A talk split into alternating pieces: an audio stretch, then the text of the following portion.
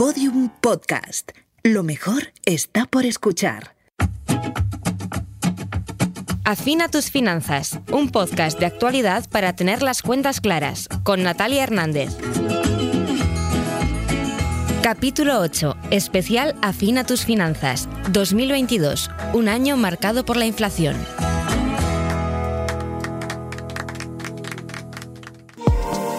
En 2021 quedó claro que si las vacunas funcionan, la economía respira. Las principales potencias superaron los niveles de actividad previos a la pandemia y las previsiones de los grandes organismos internacionales confiaban en el empuje de la recuperación. En España, tras el batacazo ocasionado por el gran confinamiento, hoy sabemos que la caída del PIB superó el 11%, se respiraba optimismo. De hecho, las previsiones hablaban de una evolución muy positiva del PIB, una buena marcha de la pandemia, el impulso esperado del consumo por el excedente del ahorro acumulado y la ejecución de los fondos europeos tenían la culpa. Hasta que...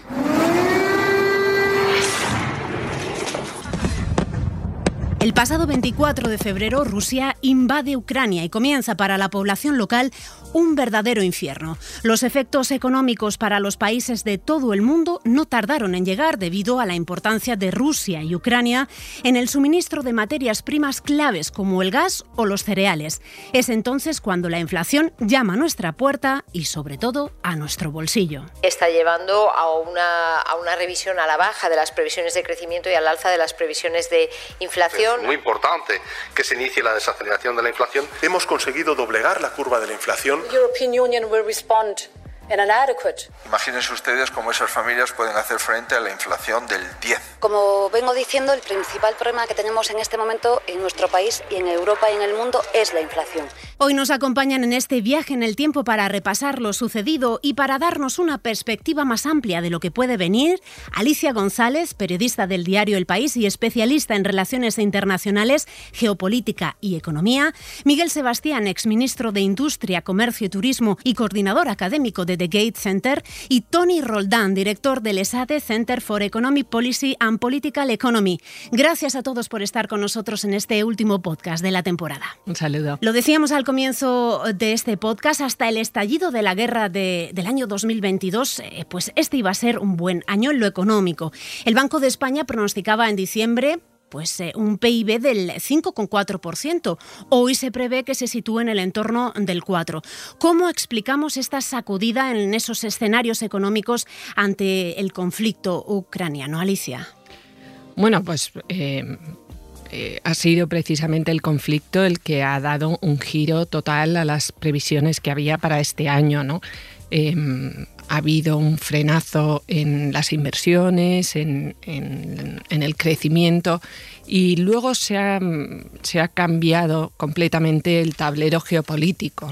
Em, la, eh, desvinculación em, de toda la energía rusa eh, que ha sido eh, muy importante, sobre todo para la gran potencia europea que es Alemania, pues eso ha traído consecuencias muy importantes que estamos pagando y que todavía que todavía vamos a pagar, aunque parte de los problemas ya se arrastraban de antes, ¿no? La inflación ha repuntado después del conflicto ucraniano, pero en el caso español es muy evidente eh, los precios eh, de la energía ya habían empezado a subir desde agosto de 2021, ¿no? por los cambios que se estaban produciendo en el mapa energético europeo y, cómo se quería adelantar eh, el cambio, la transición al modelo de renovables. O sea, esa parte ya había empezado, pero la crisis energética derivada de la crisis ucrania lo ha cambiado todo y, y todavía eh, tenemos muchas incógnitas por delante de cómo va a evolucionar. Miguel, Tony. no, pues eh, eh, yo, bueno, yo creo que Alicia lo ha resumido muy bien, ¿no? Yo creo que el contexto ah, viene, como, como decía Alicia, un poquito de antes y es relevante entender que llevamos tres años en una montaña rusa económica extraordinaria, ¿no? El, 2020 tuvo, sufrimos una pandemia global en la que la economía global cayó, ahorita las economías avanzadas en torno al 5%, eh, después en el 21 tuviste, eh, tuvimos un crecimiento rapidísimo, eh, según el banco, el Banco International Settlements, de alrededor del 6 del 6% de media en los países avanzados. y después hemos tenido una desaceleración rapidísima a principios de año que ahora parece que se está moderando un, un, poquito, ¿no? Y hay muchos elementos muy importantes para eso. Es evidente que el shock de la guerra ha sido, ha sido clave para, no ha aumentado los costes de producción de las empresas, ha impactado eh, en los balances de las familias, ha reducido el valor de los eh, de los activos, eh, esa inflación que se ha contagiado al resto de la economía y la, inflación también ha crecido y, y, eso ha ido, ha ido acompañado de un shock de oferta que venía todavía heredado de, la crisis del, del COVID, con las cadenas de producción y suministro globales eh, frenadas ah, y también por la política COVID-0 eh, fundamentalmente estúpida del gobierno chino. Eh, y, eso ha tenido un, impacto muy fuerte en la, en la ralentización de la, de la economía que veremos que veremos cuánto dura, ¿no?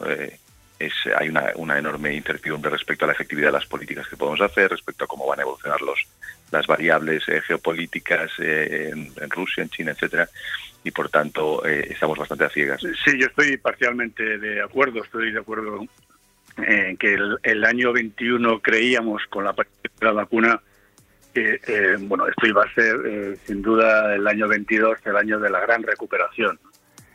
porque la vacuna iba a ser una vacuna como las de toda la vida, esterilizante, que iba a evitar los contagios y que iba evitar los recontagios, etcétera, etcétera. Pero eh, desgraciadamente la vacuna eh, no fue así. Ha sido una vacuna estupenda para reducir la, la, mortalidad, la letalidad del virus, pero no ha evitado la circulación del virus, los contagios y por tanto esto ha seguido teniendo un impacto económico. Y luego vino evidentemente la crisis de eh, Ucrania. La crisis de Ucrania empieza en septiembre del año eh, del año 21, porque en septiembre es cuando eh, Rusia corta el gas a Ucrania, eh, antes de la invasión y todo esto, y se disparan los precios. Sin duda la inflación es el concepto del año y un quebradero de cabeza para muchos bolsillos que aún no se habían terminado de recuperar de la crisis del COVID. Los gobiernos de todo el planeta han puesto en marcha medidas para contener los precios, pero la respuesta más esperada ha sido la de los bancos centrales. Bueno, Christine Lagarde, la presidenta del Banco Central Europeo, puso fin a una era de tipos negativos en la zona euro con esa primera subida de tipos eh, que no veíamos desde el 2011. Siguió la estela de otros bancos centrales, como la Reserva Federal de Estados Unidos o el Banco de Inglaterra. Os planteo cómo ha ayudado esa subida de tipos a contener la inflación y qué posibles efectos eh, generará en, la economía y en el devenir del 2023. Es importante distinguir en la naturaleza del choque. Para un país importador, una zona importadora de energía como es la zona euro, se trata de un choque de oferta negativo. ¿Qué quiere decir esto? Que las economías tienen más inflación, pero crecen menos porque pierden renta. Luego ahí tenemos un dilema entre eh, empeorar el crecimiento con subida de tipos o empeorar la inflación si no actuamos a tiempo. Por el contrario, en Estados Unidos, que es un país exportador de energía, esto se trata de un, de un choque de demanda positivo, porque tiene más renta porque le llega renta de fuera. Ahí no hay duda. Ahí la Reserva Federal no tiene dilema. Ahí tiene que subir los tipos de interés y eh, frenar el calentamiento de la economía. Yo creo que el error del Banco Central Europeo ha sido seguir la estela de la Reserva Federal, eh, eh, identificando el mismo problema en la zona euro que en, Estados Unidos. Y creo que no es el mismo problema y por tanto creo que las subidas de, de tipos en, en la zona euro deberían ser más moderadas y más graduadas graduales que lo que está haciendo la Reserva Federal. Alicia, ¿lo compartes? Pues eh, yo comparto en buena medida lo que dice Miguel, porque eh, recordemos que durante mucho tiempo los bancos centrales, también el Banco Central Europeo, se resistía a, asumir el problema que había con las subidas de precios. ¿no? Estuvimos varios meses con que si era temporal, que si era transitorio, hasta que eh, cuando deciden actuar, no es hasta ya casi en el, verano, vamos, ya fue en julio, eh, y con subidas muy fuertes. ¿no? Yo creo que ha habido un error mm, de, cálculo por parte de los bancos centrales. Comparto con Miguel que la situación en Estados Unidos y en, Europa no es la misma y que además eh, en Estados Unidos está pasando, pero, pero mm, pero no, no hasta el extremo eh, del choque que hay de política fiscal en, en el caso europeo con la llegada de los fondos europeos. Eh, están, por un lado, se está reduciendo, digamos, la oferta monetaria eh, con las subidas de los tipos de interés, o se pretende eh, que sea así, y por otro, se está añadiendo leña a la economía con, esas políticas fiscales. ¿no? Ahí hay un, un choque de políticas con objetivos un poco enfrentados que veremos a ver cómo suceden. El Banco Central ha empezado a moderar esas subidas, como también lo ha hecho la Reserva Federal. La, inflación, eh, la historia, mejor dicho, la historia demuestra que para bajar una inflación de dos dígitos eh, difícilmente se consigue eh, sin, sin que los bancos centrales acaben provocando una recesión veremos, ¿no? porque en estos, eh, en, la actualidad la economía tiene elementos diferenciadores, ¿no? con toda la parte de economía digital y, muchas cosas que yo creo que no estamos acabando de entender de qué está pasando en la economía con el comportamiento de los mercados eh, de trabajo. Eh, pero mm, las perspectivas no son buenas, ¿no? Eh, de cara al bolsillo del, ciudadano. Y más si tenemos en cuenta esas previsiones que aportó hace poco el Banco Central Europeo, ¿no? De llegar eh, todavía por encima del 2% en 2025 de, la tasa de inflación. Su objetivo está en el 2%. Tony, ¿tú también crees que se tardó demasiado quizá en actuar cuando veníamos de una inflación que repuntó, como hemos comentado, después de la guerra de Ucrania? Em, sí, o sea, yo creo que eh, es evidente que el contexto político en, la, eurozona tampoco era el mismo que, el que fue hace 10 años, ¿no? Y algunas de las, creo, por añadir algo eh, a lo que se ha dicho ya, eh, de las lecciones aprendidas de la última crisis en la que probablemente se reaccionó demasiado rápido y de manera demasiado agresiva, ¿no? Incluso con subidas de tipos en 2011, etcétera.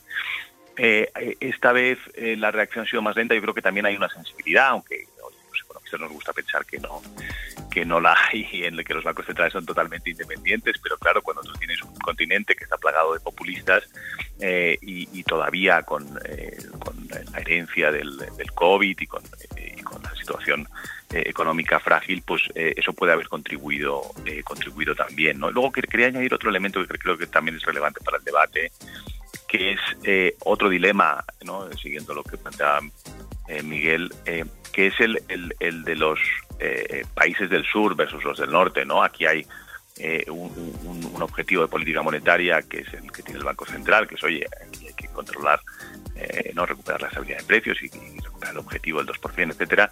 Y luego hay otro que es que no se rompa la, la, unión monetaria como sucedió en el pasado y se disparen las primas de riesgo en el sur, ¿no? Entonces, aquí hay un elemento de fragilidad importante que creo que es relevante a mirar a, ¿no? para mirar a futuro. Se ha hecho esta, esta, este mecanismo que se llama el anti-fragmentation tool, ¿no? que, que, se ha puesto en marcha para tratar de contener eh, la, subida de tipos en el sur eh, en una situación eh, bastante nueva y veremos veremos cómo conseguimos lidiar eh, con, esa, con esa variable a futuro también. Miguel, y en, tu opinión, ¿cuáles son los siguientes pasos que habría que dar? Eh, ¿Esperaremos del Banco Central Europeo, eh, según dijo la propia presidenta Christine Lagarde, nuevas subidas de tipos? ellos esperan, según sus analistas, que si hay una recesión sea relativamente poco profunda. No sé cuál es tu opinión al respecto. Sí, a ver, yo creo que la, la, política monetaria no solamente es subir o bajar los tipos de interés, sino eh, eh, manejar las expectativas de inflación. Y creo que el, el BCE, el Banco Central Europeo, no está manejando bien las expectativas de inflación. Y, no soy el único que lo piensa. Eh, porque están, a la vez que suben los tipos, están subiendo sus previsiones de inflación. No se sabe muy bien por qué, porque el resto del mercado, el sector privado, instituciones eh, internacionales, etcétera, no tienen unas previsiones de inflación para el año 23, para este nuevo año, tan altas como tiene el Banco Central Europeo. No, no explican bien de dónde vienen esas previsiones de, de inflación. Si hablamos de futuro, eh, vamos a ver eh, precios como siguen, siguen altos. Tocamos en el mes de julio el 10,8% de inflación, el máximo desde 1984. Ahora vemos que la inflación sí que ha bajado. Los salarios, decía Miguel Sebastián, pues no están eh, siguiendo la misma escala. no hay efectos de segunda ronda que puedan llegar el próximo año. Se descarta. ¿Cuál es vuestro pronóstico? Tony. Ah, bueno, o sea, de momento parece, como, como bien apuntaba Miguel, que, los salarios están contenidos en la mayoría de las economías avanzadas. Es verdad que ha habido algunas subidas, pero, eh, pero en ningún caso proporcionales a la, inflación altísima que hemos tenido, que ha sido, bueno, para los economistas de mi generación, eh, es la primera vez en nuestra vida que vemos unos niveles de inflación de este tipo, hace 50 años o 40 y tantos, eh, que, no, que no veíamos esto, ¿no? entonces, de momento se, se contienen los, las subidas salariales y demás. ¿no? Aún así, la Comisión Europea prevé un enfriamiento de la economía española en 2023, eh, pero, pero las previsiones son mejores que, por ejemplo, países de nuestro entorno como Francia, Italia y Alemania. ¿A qué achacamos ese comportamiento? Bueno, yo creo que sí que el Gobierno ha puesto en marcha eh, planes de ayuda eh, que y, algunas medidas em, que aludía Tony, ¿no? como la subida de las pensiones o, las eh, sucesivas subidas que ha habido del salario mínimo, que eso eh, han ayudado a amortiguar eh, notablemente, según han, dicho determinados organismos, como, como la, la IREF, ¿no? Ha, ayudado a amortiguar el impacto de, estas, de esta crisis que hemos vivido. Pero mm, el impacto de las subidas de tipos, por mucho que en las hipotecas y en España es un país de hipotecados, eh, ya se esté notando, eh, su, su, impacto sobre la economía tarda de 6 a 18 meses en notarse. Bueno, eh, hay muchas de estas ayudas que, no sé si se van a poder eh, mantener a lo largo del año que viene. Eh, muchos de los planes que ha puesto en marcha el gobierno, bien por, porque así lo ha decidido Bruselas, ¿no? que empecemos a ajustar los presupuestos y entonces esas, esas medidas empezarán a tener un impacto sobre el bolsillo y sobre las cuentas públicas. Y mm, que hasta ahora también se han beneficiado por parte de la inflación con un, un aumento de los ingresos. Así que mm, el año que viene yo lo veo complicado de manejar. Eh, a nivel internacional, además, tenemos que sumar más incertidumbres, como comentábamos antes. Eh, los riesgos llegan sobre todo de China, eh, nos atreveríamos a decir, por su política de contener esa expansión del virus. Miguel, ¿cómo puede una ralentización económica de este país y sus políticas? Estamos a la, espera de saber cómo resolverá esa política de COVID-0 tambalear el tablero económico mundial en 2023, porque añade todavía más presión, claro. Es que yo creo que se ha sobreestimado el, impacto del COVID-0. Yo he llegado a leer que, incluso la tasa de natalidad de China eh, ha bajado por el COVID-0, que ya es lo, último que por leer, cuando lleva 30 años por la política del un único hijo. El COVID-0 se le achacan todos los males que, que podamos tener, ¿no? La inflación, los cuellos de botella, la parálisis china, Nos sirve de sparring, ¿no? Todo, la, incluso la eliminación de España del, Mundial creo que está absolutamente sobredimensionado. Yo, yo siempre digo que, y lo digo en mi libro, que yo he estado más confinado, más tiempo confinado que un chino medio porque no podemos olvidar que en China, en el verano del 20, cuando aquí estábamos bastante fastidiados y, ya todavía confinados, ellos estaban en Wuhan celebrando fiestas en piscinas masivas con música, sin mascarillas, todos juntos, en, en, verano del 20, ¿eh? te estoy hablando, eh, con la política de COVID cero, por cierto. yo creo que cuál ha sido el impacto de la política de COVID cero y su relajación, pues lo tendremos que ver. Afortunadamente parece que, que, el grado de, de, vacunación está aumentando y que por tanto no van a tener, yo creo que el, el, impacto que, que, hemos tenido en, en Occidente en, los últimos en los últimos años, incluyendo el año el año 22. Que en el año 22 es que en España han, muerto, han muerto 27.000 personas de COVID. Es que ya no hablamos de ello, pero pero es así, ¿no? Pues el caso yo creo que, China siempre es una incógnita. A mí me preocupa eh, más que el covid su sector inmobiliario. Me preocupa también la, competitividad de su economía, sus exportaciones.